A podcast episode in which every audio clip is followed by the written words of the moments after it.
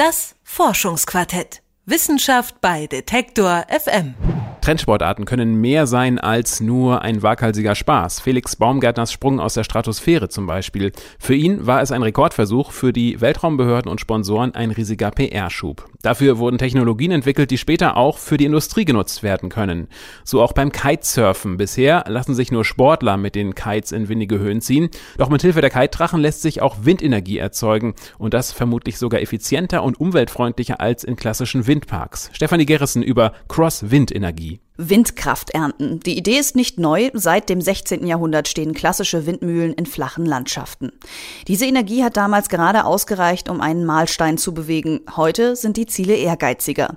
Windenergie spielt in der Energiewende eine wichtige Rolle, soll also langfristig große Teile der Atomenergie ersetzen.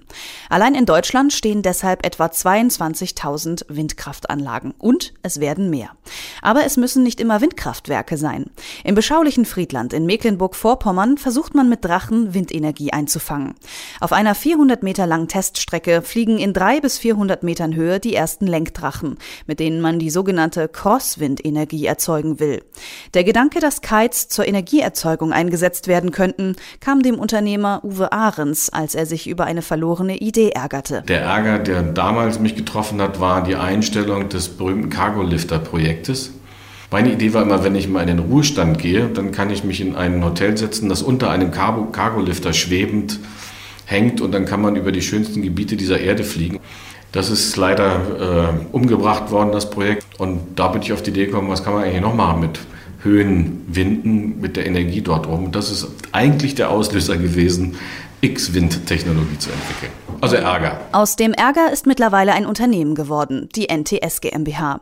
Zusammen mit dem Fraunhofer Institut für Produktionstechnik und Automatisierung in Stuttgart erforschen die Ingenieure und Physiker die Möglichkeiten für Crosswind-Energie. Anders als die Konkurrenz in den Niederlanden oder Italien setzen NTS und das Fraunhofer Institut dabei auf Kites, die Schienenwagen durch einen Rundlauf ziehen. Wie daraus Strom wird, erklärt Joachim Montnacher, Ingenieur beim Fraunhofer Institut IPA. Also das Prinzip ist sehr einfach an dieser Stelle.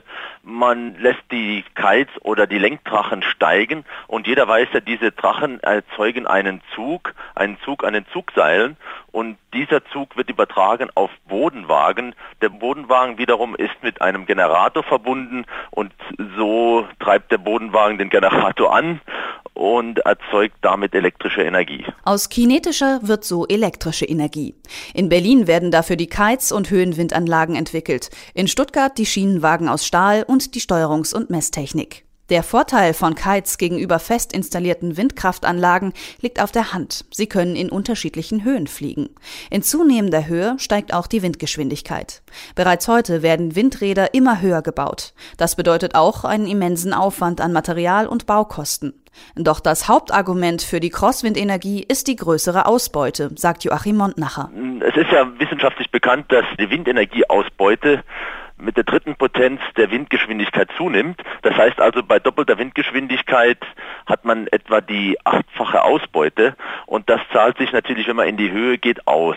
In der Höhe wehen die Winde bedeutend stärker und auch die Verfügbarkeit der Winde ist bedeutend höher. Das heißt also in Höhen über 200, 300 bis 500 Meter ist die Ausbeute erheblich höher als in niedrigen Regionen. Verglichen mit konventionellen Windenergieanlagen kann mit Kites also bis zu doppelt oder dreifach mehr Energie erzeugt werden.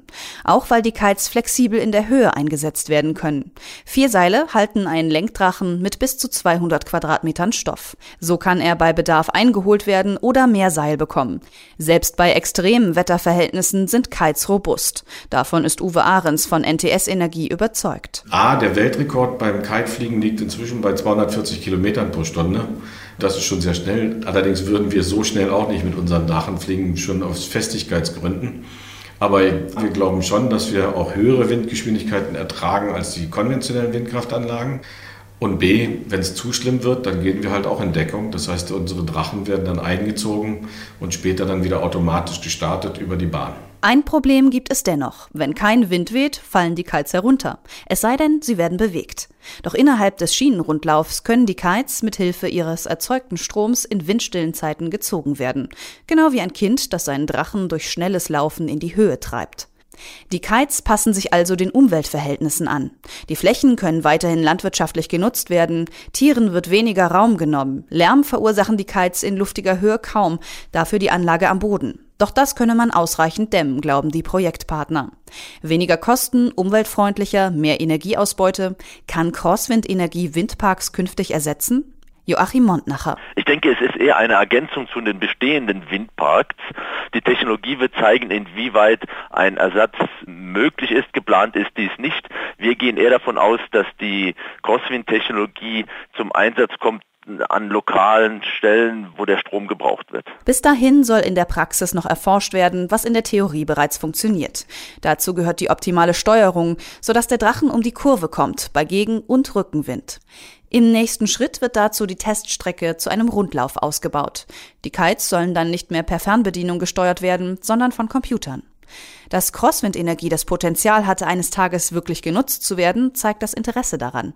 Erste Investoren sind bereits gewonnen und auch politische Entscheidungsträger sollen sich bereits in einer ersten Konferenz zu Höhenwinden zusammengesetzt haben, sagt Joachim Montnacher vom Fraunhofer Institut.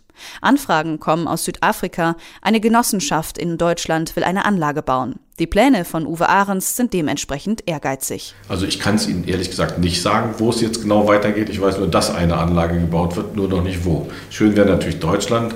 Wie heißt das? Frank Sinatra hat mal gesagt, if you can do it here, you can do it anywhere. Aber Deutschland ist halt auch oft sehr träge bei den Zulassungsverfahren. Deswegen kann ich es noch nicht mit Sicherheit sagen, wo wir hingehen werden. Das Forschungsquartett bei Detektor FM ist durch das Programm Neue Wege im Wissenschaftsjournalismus der Robert Bosch Stiftung ermöglicht worden.